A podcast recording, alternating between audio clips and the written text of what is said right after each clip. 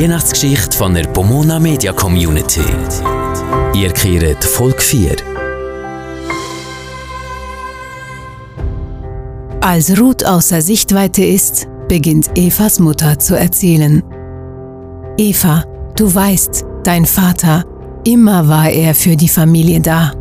Es war immer er, der die alltäglichen oder gar unangenehmen Dinge regelte und sich ihrer annahm. Ich kann nicht. Ich weiß nicht, wie ich weitermachen soll. Dann diese Leere. Mein Herz, es schmerzt ungemein und mein Kopf.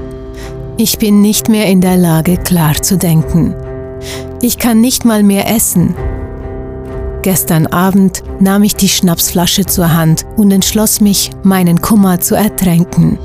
Alles geriet außer Kontrolle.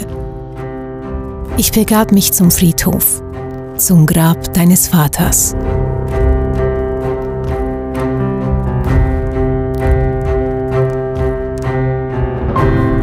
Die Weihnachtsgeschichte von der Pomona Media Community. Alle Folgen zum Nachlesen gibt's in der Pomona Media App und überall, was Podcasts gibt.